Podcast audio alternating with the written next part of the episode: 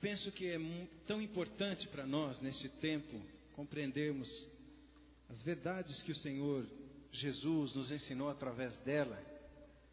E se você tem a sua Bíblia, pode abrir no livro de Mateus, no Evangelho de Mateus, nós vamos ler no capítulo 6, a partir do verso 9.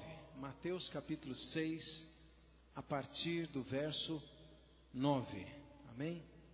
Se tem a sua Bíblia, pode achar aí comigo. É um texto que fala sobre adoração também, fala sobre o reino, fala sobre o propósito de Deus para as nossas vidas.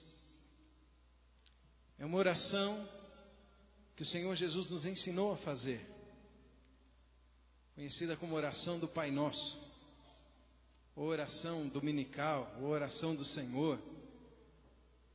Tem muitas maneiras de se conhecer este texto, ou esta oração.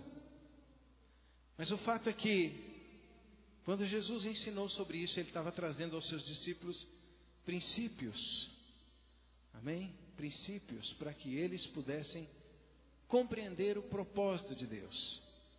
Todos acharam Mateus 6? Amém? Então vamos ler a partir do verso 9. Está escrito assim: Portanto, orai vós deste modo, Pai nosso que estás nos céus, santificado seja o teu nome, venha o teu reino, seja feita a tua vontade, assim na terra como no céu. O pão nosso de cada dia nos dá hoje, e perdoa as nossas dívidas assim como nós também temos perdoado os nossos devedores. Não nos deixe entrar em tentação, mas livra-nos do mal, pois teu é o reino, e o poder, e a glória para sempre. Amém? Até aqui. Fecha os teus olhos, vamos orar. Pai, te bendizemos por estarmos reunidos aqui nesta hora, como igreja, em adoração. Esta é a tua hora, Senhor. Esta é a hora dos filhos de Deus. Esta é a hora de exaltar o Senhor Jesus Cristo. Não importa, Senhor, o que aconteça no sistema deste mundo, nós cremos que não vivemos por este sistema. Nós vivemos por causa do teu reino. Nós vivemos, nos movemos e existimos em Cristo Jesus. E te louvamos e somos gratos, Senhor, porque esta é a verdade central da nossa vida. Estamos em Cristo Jesus. E em Cristo somos do Senhor.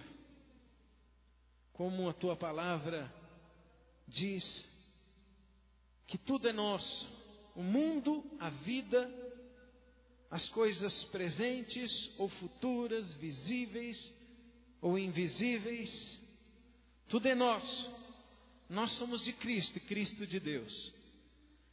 Então te louvamos, Senhor, porque estamos em Cristo Jesus. E esta é uma verdade maravilhosa e transformadora. Te louvamos, Senhor, porque nada pode nos separar, nada pode nos desligar, nada pode nos arrancar das tuas mãos. Nada nos tira do teu amor, Senhor. E é por isso que temos prazer em tua presença. Temos prazer em te adorar. Temos prazer em glorificar o teu nome. E Senhor, queremos ter uma conexão com os céus. Queremos nos converter neste tempo num portal dos céus, onde os teus anjos podem descer e subir como naquela escada de Jacó. Onde a tua glória possa vir e se manifestar. Onde a tua influência venha onde o teu reino venha a nós, Senhor. Por, por isso nós oramos, Senhor, venha o teu reino. a nós, neste lugar, nas nossas vidas, nos nossos corações. Mas nós oramos, Senhor, não, não venha somente o teu reino individualmente, venha o teu reino coletivamente. Venha o teu reino em nós. E cumpra-se em nós, aqui na terra, a tua vontade, assim como ela é feita nos céus. Abre os nossos olhos. Abre o nosso entendimento, Senhor. Pelo teu Espírito Santo, traz luz à nossa vida, para que possamos compreender tua palavra, tua verdade. Vivifica, Senhor, mais uma vez, a tua palavra, para que ela gere vida em nós. Assim cremos e assim oramos, agradecidos no nome todo-poderoso do Senhor Jesus. Amém e amém. Aleluia, queridos. Os discípulos pediram a Jesus que os ensinasse a orar. Nós precisamos aprender também, amém? E Jesus então dá um modelo de oração. Neste modelo, ele ensina os princípios. Por que, que Jesus ensina isso? Ele ensina porque muitos outros oravam, mas não oravam conforme o coração de Deus. Quando nós olhamos para o contexto, nós vemos Jesus falar das pessoas que oram para serem vistas, oram por motivos egoístas, oram com vãs repetições. Então são orações que, diante de Deus, não têm valor. Nem toda oração é ouvida, respondida, nem toda oração tem uma conexão com o reino de Deus e com os céus. Por isso Jesus Cristo disse: quando orares, orem assim. E é óbvio aqui que ele não estava dando um modelo para que nós repetíssemos simplesmente automaticamente. Jesus estava mais uma vez ensinando os princípios do reino. Jesus estava mais uma vez revelando o coração de Deus. Jesus estava mais uma vez mostrando caminhos para nós o que Deus fez, o que Deus estabeleceu e como nós devemos orar. E é tão tremendo, nós vamos, partir desse momento, compartilhar alguns aspectos desta oração. E isso é muito pertinente nestes dias, porque nós estamos adorando ao Senhor nestes dias. E quando nós adoramos, nós precisamos conhecer um pouco mais do coração de Deus. Amém, queridos? A oração começa dizendo assim: Pai. Sabe, amados, todos nós precisamos da revelação de que Deus é o nosso Pai. Amém? Fala para o teu vizinho, ele não é só um Deus, ele é o meu Pai. Aleluia. Deus é o teu Pai. Para muita gente, Deus é só Deus. Deus é um Deus distante, impessoal, difícil de ser acessado. Mas Jesus mostra mais uma vez esta verdade fundamental e transformadora em nossa vida. Ele veio justamente para isso, para nos religar a Deus, para que nós pudéssemos ser recebidos por Deus como filhos. E então ele começa a oração ensinando os discípulos a dizerem em primeiro lugar: Pai nosso, tu és o nosso Pai, tu não és um Deus simplesmente, tu és Pai, nós somos teus filhos.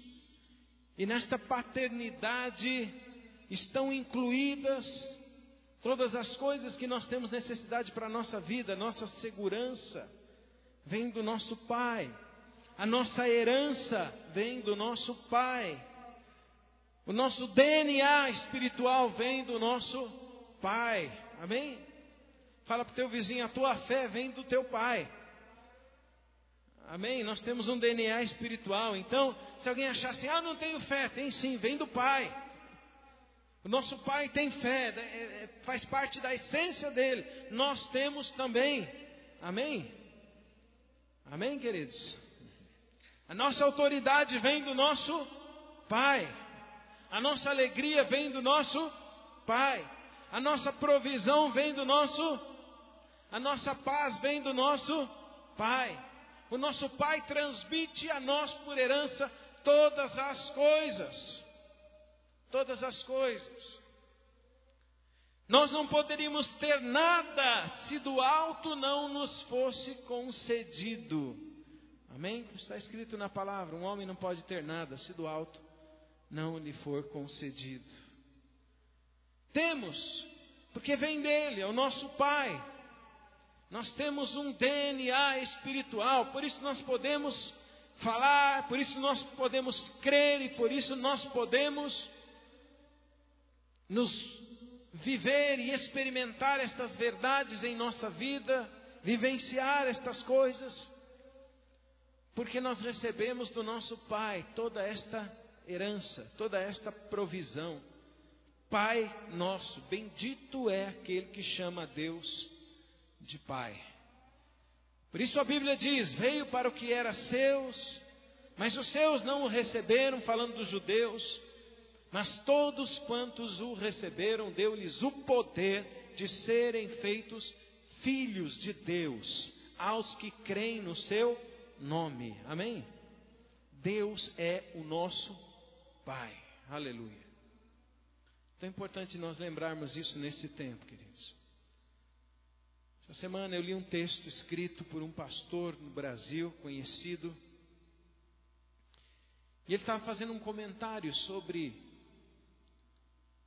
os últimos acontecimentos da nossa nação, acontecimentos terríveis, guerra, a violência aumentando absurdamente, né? a situação das escolas, a situação política, e tantas e tantas e tantas coisas que têm acontecido, tantos problemas que tem no nosso país. E ele dizia, vez após vez, parágrafo após parágrafo, não se engane, a coisa vai piorar.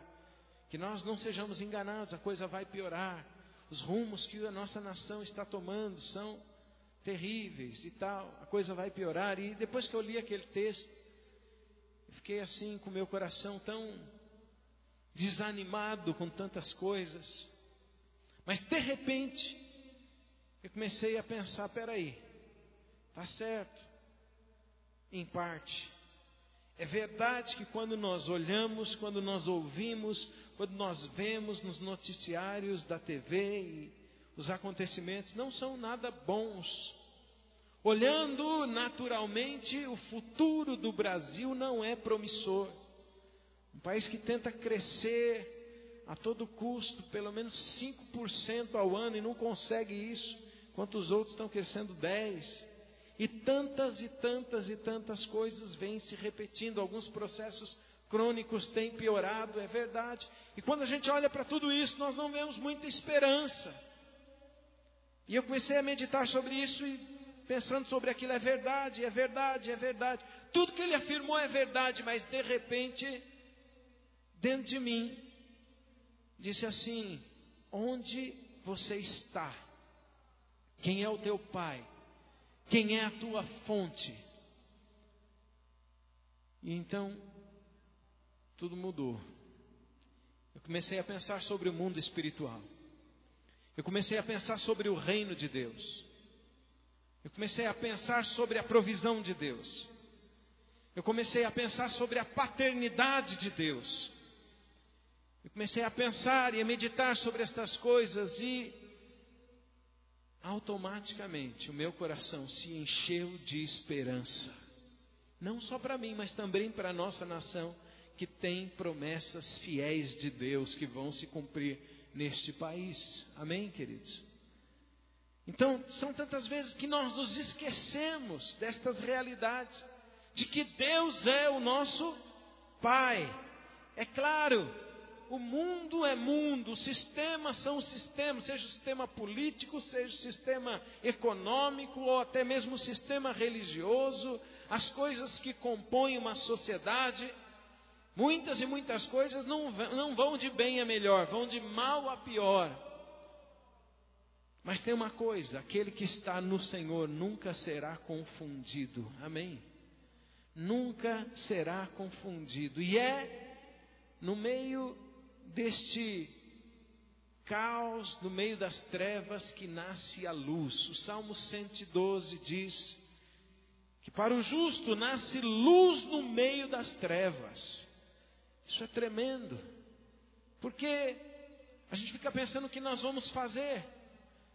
Vamos chorar, vamos lamentar, podemos. E devemos até algumas vezes, por questões específicas.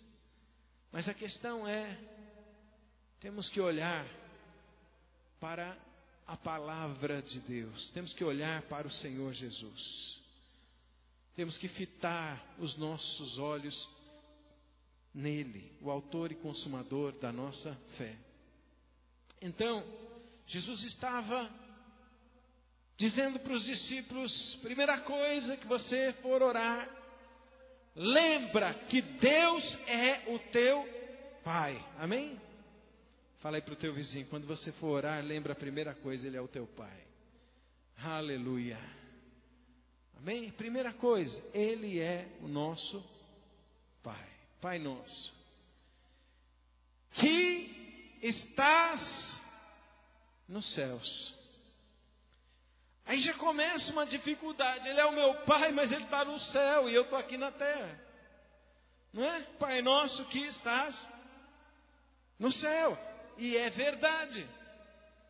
E daqui a pouco eu vou falar por que, que Jesus fez questão de dizer isso. Todo mundo sabe que Deus está no céu, que Ele reina, e que no céu todas as coisas estão sujeitas a Deus, a uma ordem totalmente sujeita à palavra de Deus, a um sistema divino em perfeito funcionamento Todos os seres e criaturas estão em perfeita obediência a Deus nos céus, os anjos, os arcanjos, os querubins, os serafins, os seres viventes, todos estão em perfeita harmonia, em perfeita obediência a Deus nos céus.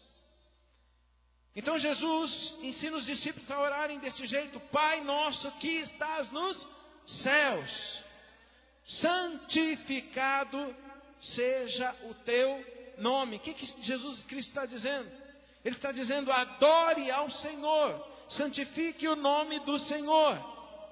É, quando a gente lê exposições explicativas sobre esta oração que o Senhor Jesus Cristo ensinou, todos concordam que ele inicia colocando o aspecto da adoração. É tão importante que em nossa oração tenha adoração.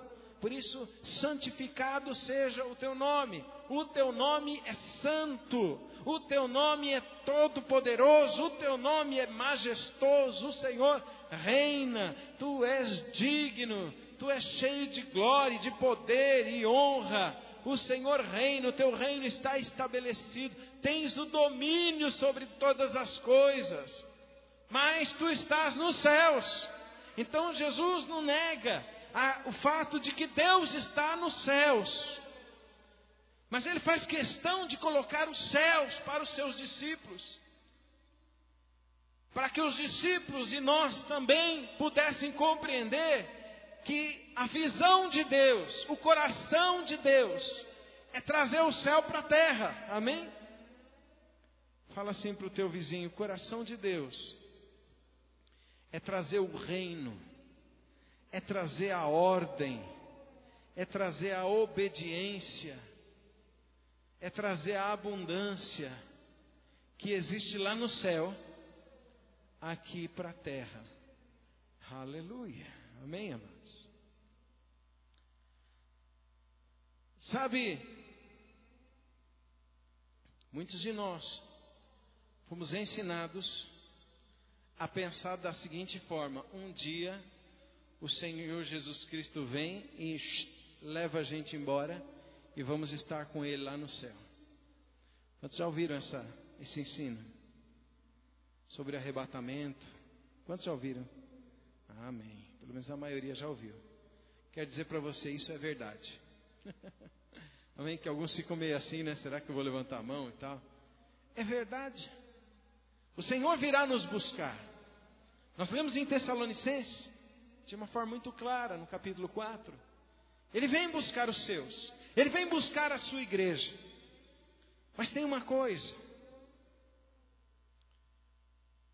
a visão de Deus, antes que isso aconteça, é que a igreja traga os céus para a terra. Amém? Ele não vem buscar uma igreja que está querendo escapar da terra porque a terra está engolindo. Não, ao contrário. Ele vem buscar uma igreja que vai dizer assim: Senhor, pode vir, porque nós estamos pisando aqui na terra e temos vencido para a glória do teu nome. Aleluia. Pode vir, Senhor, porque os teus inimigos estão por estrado dos teus pés, estão colocados debaixo dos teus pés.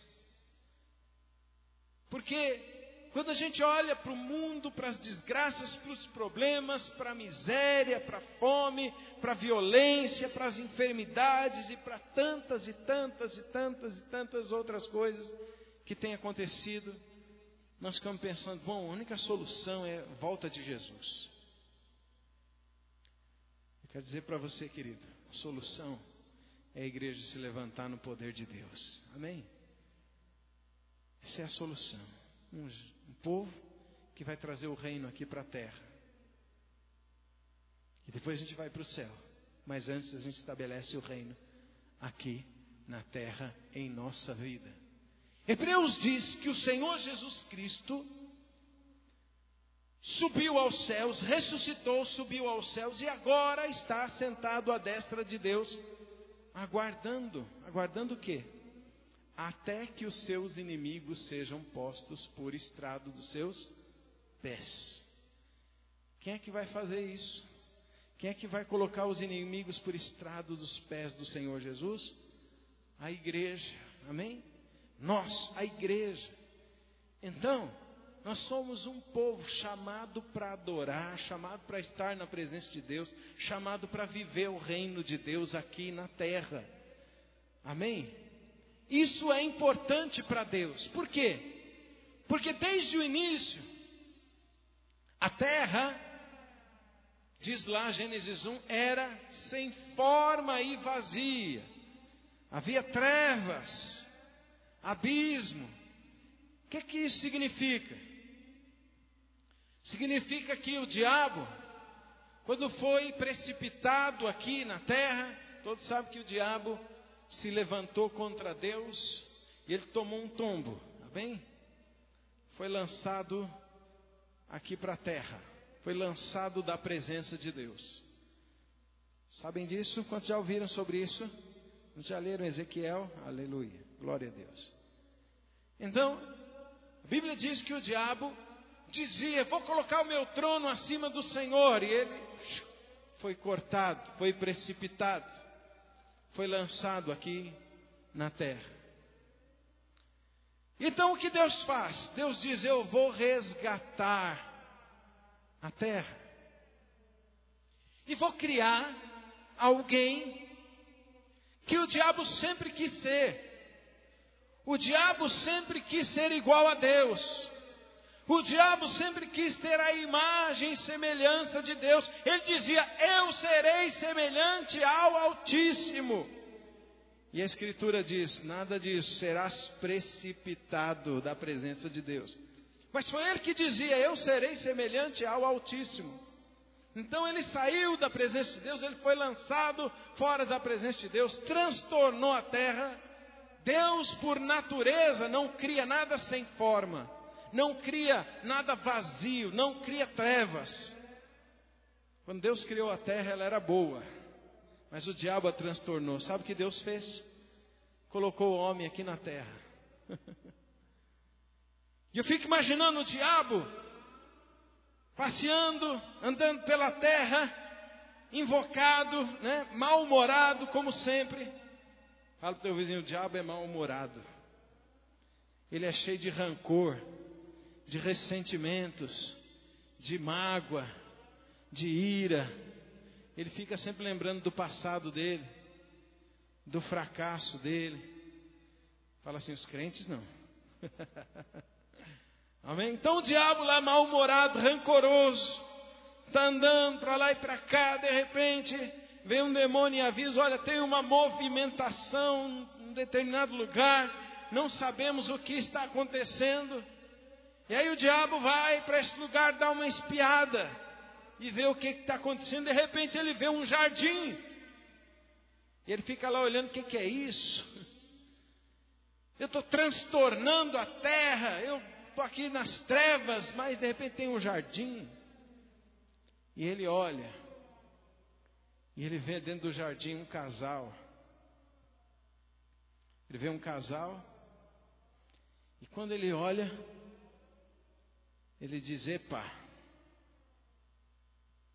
parece Deus, é semelhante a Deus, é imagem de Deus, é semelhança de Deus. O que, que, é isso?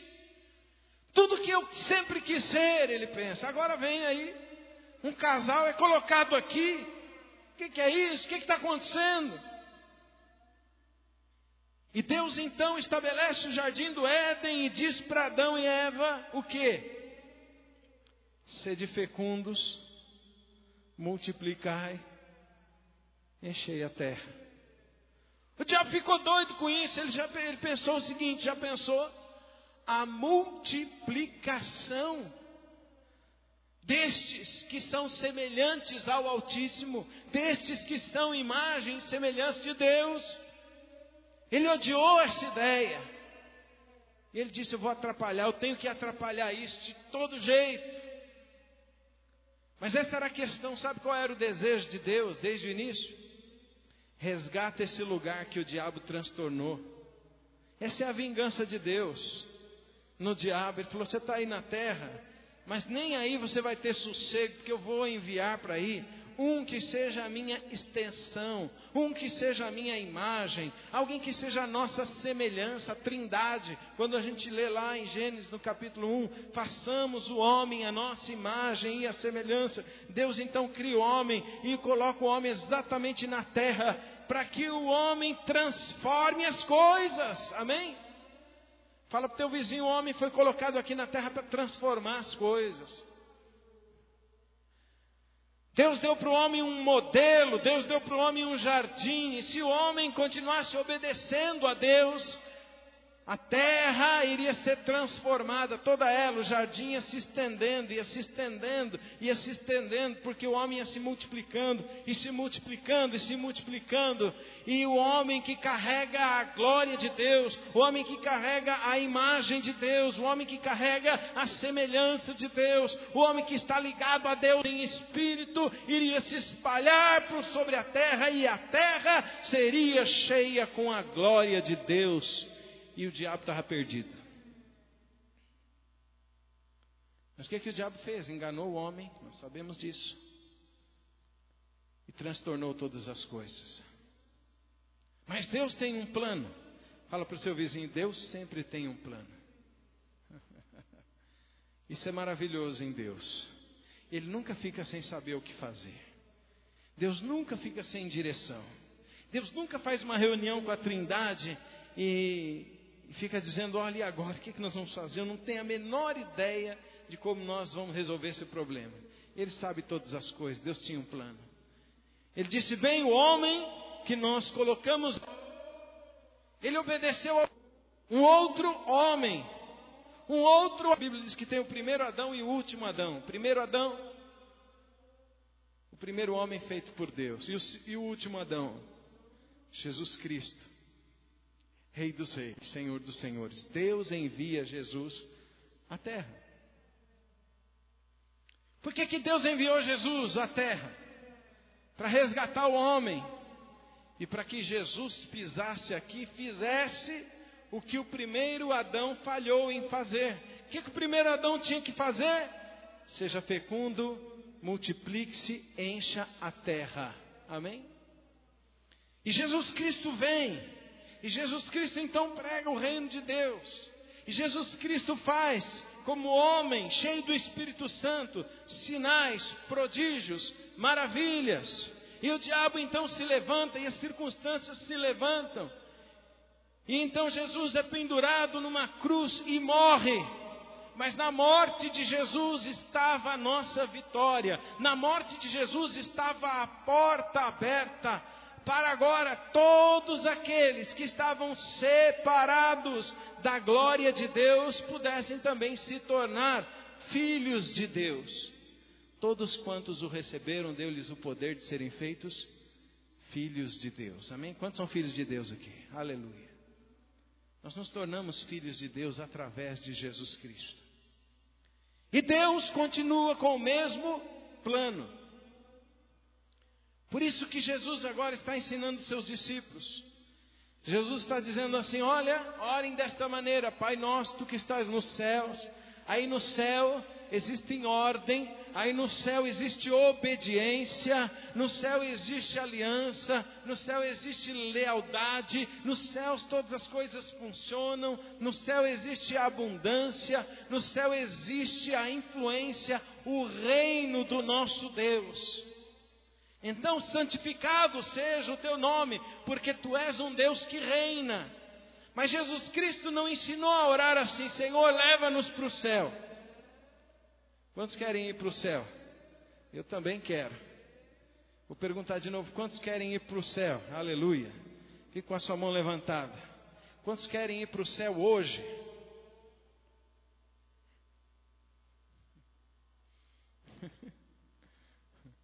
Todo mundo quer ir para o céu, mas não hoje, né? E se alguém estiver dizendo, eu quero ir para o céu hoje, pode sondar que tem algum problema. Deve estar em depressão. Todo mundo quer ir para o céu, mas não hoje. Espera mais um pouquinho. Sabe por quê, queridos? Porque Deus colocou dentro de nós um propósito. Amém, queridos? Vamos entender isso? Deus colocou dentro de nós um propósito. E uma das coisas mais tristes quando alguém morre é perceber que aquela pessoa não cumpriu o propósito que Deus havia estabelecido para ela. E sabe qual é o nosso propósito mais básico, mais fundamental? Trazer o reino de Deus aqui para a terra. Amém? Venha o teu reino. É isso que Jesus ensinou aos seus discípulos e a nós a orar: venha o teu reino. Em outras palavras, Jesus disse, no contexto ali de Mateus 6, a gente vê isso, ele falou: olha, para de orar por outras coisas, para de orar se achando melhor que os outros, para de orar fazendo vãs repetições, ore assim, Pai nosso que estás no céu, santificado seja o teu nome, venha o teu reino, venha o teu reino na minha vida, venha o teu reino na minha casa, venha o teu reino na minha cidade, venha o teu reino aqui na terra. Tu estás no céu, mas nós estamos aqui na terra, e o teu reino tem que vir aqui para a terra, e o teu reino tem que ser estabelecido aqui na terra, e a tua vontade tem que ser cumprida aqui na terra, e a tua verdade tem que ser conhecida aqui na terra, e a tua vontade tem que ser obedecida aqui na terra, porque os céus já estão em ordem. O céu já está em ordem, todos obedecem a Deus no céu. Se Deus lá no céu falar pula, todo mundo pula. Deus fala rola, todo mundo rola. Deus fala canta, todo mundo canta. E é óbvio, nem precisa falar, já estão conectados com o Espírito de Deus. Sabe qual é o desejo de Deus, querido? Trazer o reino aqui na terra. Trazer o reino aqui na terra. Trazer o reino aqui na terra. E aí Deus começa a mostrar algumas, profeticamente, algumas maneiras de que isso ia acontecer. Jacó, por exemplo, ele estava num lugar e ele deita, tem um sonho. Estava fugindo, vivendo situações difíceis, tinha saído, fugido da sua casa. Mas ele deitou-se e teve um sonho, ele viu uma escada e os anjos subindo e descendo, subindo e descendo, subindo e descendo por aquela escada. Ele acorda e ele fica temeroso e ele fala: Este lugar é maravilhoso, este lugar é terrível. Deus está neste lugar. Isso aqui é a casa de Deus. Este lugar é a casa de Deus e ele faz um altar ali e ele denomina aquele altar Betel, porque ele disse: Isso é a casa de Deus. E ele já estava profeticamente falando sobre Jesus Cristo. E Jesus, quando vem, é, ele também faz a mesma coisa. Ele fala: Daqui para frente vereis os céus abertos e os anjos de Deus subindo e descendo. E quando Jesus fala isso, então eles, eles lembraram naquela época de Jesus do sonho que Jacó tivera. Então ele estava falando de uma conexão com os céus e a terra de uma porta aberta onde os céus têm acesso à terra. E Jesus foi para os céus e deixa a sua igreja aqui, para que a igreja abra uma porta, abra uma porta, para que o mundo espiritual tenha acesso à terra. Venha o teu reino, venha o teu reino. Sabe, a Bíblia diz que os demônios, o lugar básico dos demônios é na atmosfera ao redor da terra. Quando Efésios capítulo 6 fala que a nossa luta não é contra o sangue, carne e sangue ou contra pessoas, mas contra principados e potestades que estão nessa esfera, né? principados e potestades do ar, está querendo dizer a atmosfera em volta da terra. Então, nessa atmosfera está cheio de demônios, habitação de demônios. Mas há um reino. E quando a igreja começa a adorar aqui na terra, sabe o que acontece? Uma conexão. Os céus começam a vir para a terra. Amém, amado? O céu começa a vir para a terra. Fala para o teu vizinho, o céu começa a vir para a terra. Aleluia. Então, ele disse: Venha o teu reino e seja feita a tua vontade, aqui na terra, assim como ela é feita nos céus. Esse é o propósito que nós temos como igreja: cumprir a vontade de Deus aqui na terra. O diabo está dizendo, eu vou dominar tudo, e nós estamos dizendo, não vai dominar nada, porque nós estamos pisando aqui, viemos para transformar a terra. Quando o diabo foi lançado aqui, ele foi lançado para transtornar a terra. E nós fomos estabelecidos como igreja aqui para transformar a terra. Amém, querido? Você crê nisso? Seja feita a tua vontade, venha o teu reino aqui para a terra. É isso que nós queremos, é isso que nós profetizamos, é isso que nós declaramos. É isso que nós queremos estabelecer com a nossa vida, com a nossa obediência, com a nossa conduta, com o nosso coração, com as nossas orações, com os nossos cânticos, com os nossos relacionamentos. É isso que nós queremos estabelecer.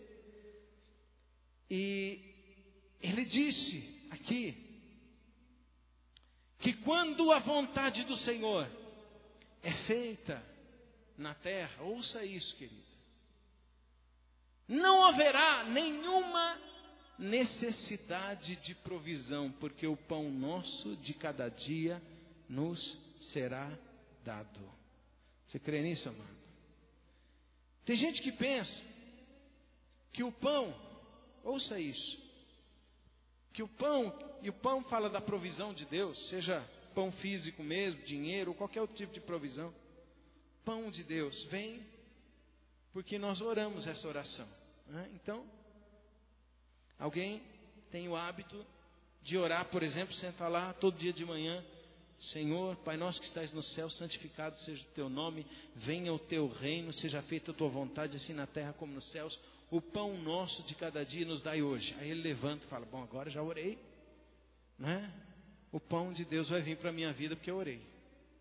Fala para o teu vizinho: depende.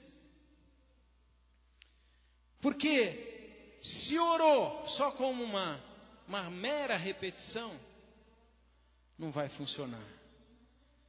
Mas se o reino de Deus está vindo para a terra através da sua vida, eu digo para você: nenhum dos teus dias vai faltar o pão de Deus na sua vida.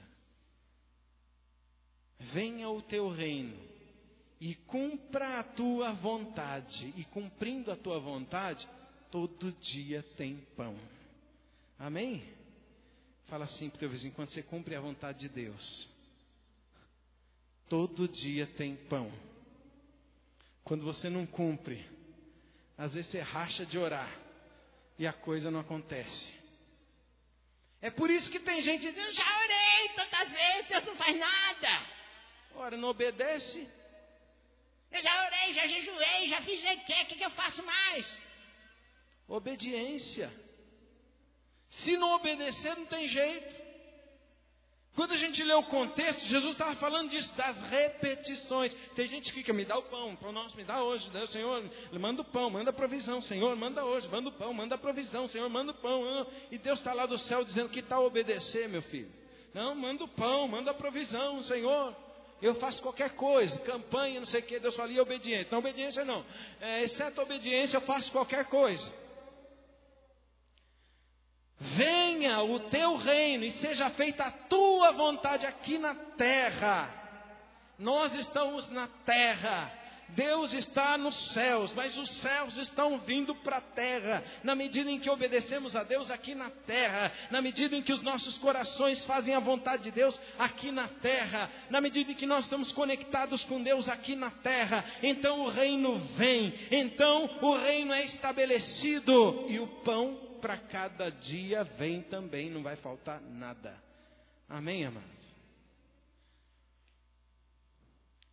Tem gente que fala assim: ah, porque essas promessas, coisas aí, é tudo para iludir as pessoas, que Deus vai suprir a vontade dela, a necessidade dela. Tem gente que fala assim: isso aí é engano. Sabe, para quem não obedece a Deus, talvez seja engano, mas para quem obedece, não. Se a vontade de Deus é feita na sua vida, eu digo para você: nenhum dos teus dias vai faltar a provisão de Deus. Nenhum dos teus dias vai faltar o pão do Senhor. Aleluia. E aí ele continua. Já estou terminando. Gosto muito de falar sobre isso. Perdoa as nossas dívidas, assim como nós temos perdoado os nossos devedores. Ai, isso aqui é uma coisa que pega. Porque Deus fala assim para nós. Jesus, aliás, nos ensinou a orar assim, porque Jesus conhece como funciona o reino de Deus. Jesus ensinou que nós devemos orar assim: Deus, perdoa a mim exatamente na mesma medida que eu perdoo ao meu irmão. E sabe, esta é a justiça do reino de Deus. A medida que Deus vai usar com você é a medida que você usa com os outros. Fale isso para o teu vizinho, a medida que Deus vai usar com você é a medida que você usa com os outros. Se você não perdoa, Deus também não te perdoa. Hum. Nós queremos ser perdoados, né? Às vezes na hora de perdoar, mas eu não posso perdoar, não posso. Não eu não consigo perdoar, então também Deus não te perdoa. Quando alguém chegar lá no céu e falar, Deus, mas o Senhor não me perdoou, como é que o Senhor é um Deus tão duro assim? Como é que o Senhor é um Deus até injusto assim? O Senhor não me perdoa. Deus vai falar: Eu não sou injusto. Você me deu a medida. Por isso que Deus é perfeito. Nós é que damos a medida para Ele. Dia após dia nós damos uma medida para Deus agir com a gente. Qual é essa medida? É a medida que agimos com o nosso próximo. Se eu perdoo, Deus me perdoa, me perdoa. Se eu não perdoo, Deus não me perdoa. Vamos mais, porque esta área é estendida, este princípio é estendido para as outras áreas. Se eu tenho misericórdia, Deus tem misericórdia de mim. Se eu não tenho misericórdia dos outros, Deus não tem misericórdia de mim.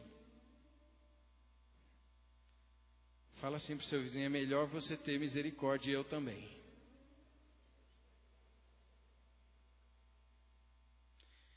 Se eu tenho compaixão, Deus vai ter compaixão de mim. Se eu não tenho compaixão dos outros, Deus não tem compaixão de mim. Por quê?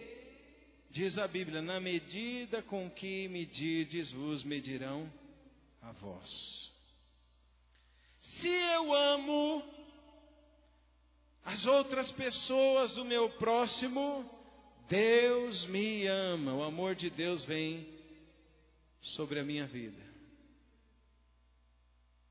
Se eu não amo, amor de Deus não chega na minha vida.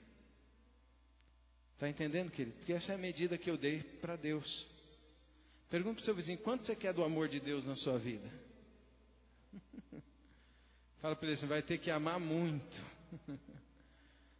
Amém? Se eu sirvo os outros, o reino de Deus vem para me servir. Deus é um Deus que trabalha, diz a Bíblia, para aquele que confia nele. Se eu não sirvo ninguém e vivo uma vida egoísta, o reino não chega. Com a medida com que medirdes, vos medirão a vós.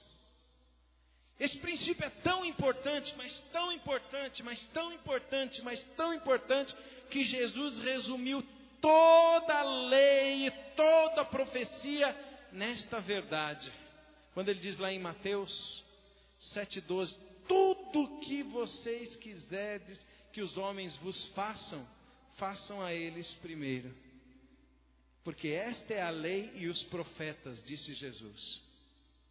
Isso é tão importante, mas tão importante, que tudo se resume nisso, nessa verdade. Jesus falou: com a medida com que você medir, você vai ser medido. Mas aí nós começamos a ser tentados, nós começamos a ser tentados a andar de forma independente, nós começamos a ser tentados em andar em nosso orgulho, nós começamos a ser tentados em julgar as outras pessoas, nós começamos a ser tentados em não perdoar as outras pessoas, nós começamos a ser tentados em não ter compaixão das outras pessoas. Esse tipo de tentação vem sobre a nossa vida. Em outras palavras, nós começamos a ser tentados a sermos independentes de Deus. Por um lado, queremos a ação de Deus na nossa vida, mas por outro lado, estamos sendo tentados a agir independentemente de Deus. Por isso que Jesus também nos ensinou a orar que, olha, perdoa as nossas dívidas, assim como nós perdoamos nossos devedores. E não nos deixe entrar em tentação, mas livra-nos do mal. Que mal? Que tentação? Essa de não perdoar. Essa de não agir com os outros como Deus age com a gente. Perdoa-nos, Senhor. Não nos deixe entrar nessa tentação de ser independente de Deus. Porque nós temos que confiar em Deus. Amém, queridos? Estão entendendo? Amém, amados? E ele diz assim: porque teu é o reino. Em outras palavras, está dizendo: toda a causa é tua. O Senhor é que tem autoridade sobre todas as coisas. E o poder, o Senhor é que tem poder para mudar, para fazer, para acontecer. E a glória para sempre. Quando nós somos tentados a viver uma vida egoísta individual, nós estamos dizendo: meu é o reino, meu é o poder e minha é a glória para sempre. O diabo disse isso, se deu mal. Então nós somos chamados para adorar a Deus, dizendo: Teu é o reino, eu não preciso me justificar, eu não preciso agir com justiça própria, eu não preciso pensar em mim, porque Teu é o reino, Senhor, Teu é o poder e Tua é a glória para sempre. Amém. E Jesus enfatiza ainda, depois ele fala: Porque se você não perdoar, Deus não te perdoa, nos versos 14 e 15. Amém, amados? Isso é adoração. Venha o teu reino na minha vida, venha o teu reino no meu coração. Venha o teu reino na minha casa, venha o teu reino na minha cidade. Venha, Senhor, o teu reino através de nós. Vamos ficar em pé? Quantos querem dizer, Senhor, venha o teu reino? Nesse tempo de adoração, nós estamos dizendo isso. Senhor, a terra, o mundo, as filosofias, as desgraças, os problemas estão imperando. Mas venha o teu reino. O reino das trevas, o reino da injustiça tem aumentado, tem se multiplicado, tem se proliferado. Mas venha o teu reino na minha vida, Senhor. Venha o teu reino no meu coração, Senhor. Venha o teu reino na minha casa. Venha o teu reino nas minhas ações, ainda que na carne nós sejamos tentados a agir com justiça própria, a julgar, a falar mal, a fazer tantas coisas, Senhor, teu é o reino, teu é o poder, tua é a glória. que, que nós vamos fazer? Adorar e estabelecer o reino de Deus. Não temos justiça, a nossa justiça vem dele. Amém? Teu é o reino, teu é o poder, tua é a glória. Quantos querem dizer isso nessa tarde para o Senhor, querido? Vamos dizer, Senhor, venha o teu reino sobre nós. Amém? Aleluia. Feche os teus olhos. Levante as tuas mãos, comece a adorar a Deus. Venha o teu reino, Senhor. Venha o teu reino, Senhor. Venha o teu reino. Esses dias onde o nosso país está, Senhor, celebrando festa da carne, da prostituição, de tantas coisas. Venha o teu reino, Senhor. Venha o teu reino, Senhor. Venha o teu reino, Senhor. Venha o teu reino. Senhor, esse é o nosso desejo, esse é o nosso coração, esta é a nossa palavra, Senhor, dizendo: venha o teu reino, cumpre em nós o teu querer, somos a tua igreja, Senhor, através das nossas vidas, manifesta a tua glória, Senhor. Pai, nós queremos desentronizar o nosso ego, o nosso orgulho, Senhor, o nosso eu entronizado e queremos colocar o Senhor Jesus. Queremos dizer: Teu é o reino, Tu é a glória, Senhor. Teu é o poder, Pai. Venha o Teu reino. Continue orando, querido, dizendo: Venha o Teu reino. Enquanto nós louvamos ao Senhor, oh, vá dizendo isso no teu coração: Venha o Teu reino. Venha o Teu reino, Senhor. Venha o Teu reino. Teu é o reino, poder e a glória. Teu é o reino, poder e a glória. Pois teu é o reino, poder e a glória. Teu é o reino, poder e a glória. Teu é o reino, poder e a glória. Teu por toda eternidade. Amém. Aleluia. Antes deles começarem a cantar aqui, eu quero que você repita essa oração comigo. Mas nós vamos repetir ela com entendimento, amém? Diga assim comigo, Pai nosso que estás nos céus, santificado seja o teu nome. Venha a nós o teu reino e a sua vontade seja feita aqui na terra, como a sua vontade é feita nos céus. Eis aqui, Senhor, as nossas vidas, para que a tua vontade seja cumprida através de nós. Senhor, olha para a maneira com que agimos com os outros e faz da mesma forma conosco. Perdoa as nossas dívidas na mesma medida em que temos perdoado.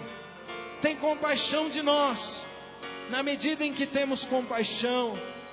Tem misericórdia de nós na medida em que temos misericórdia.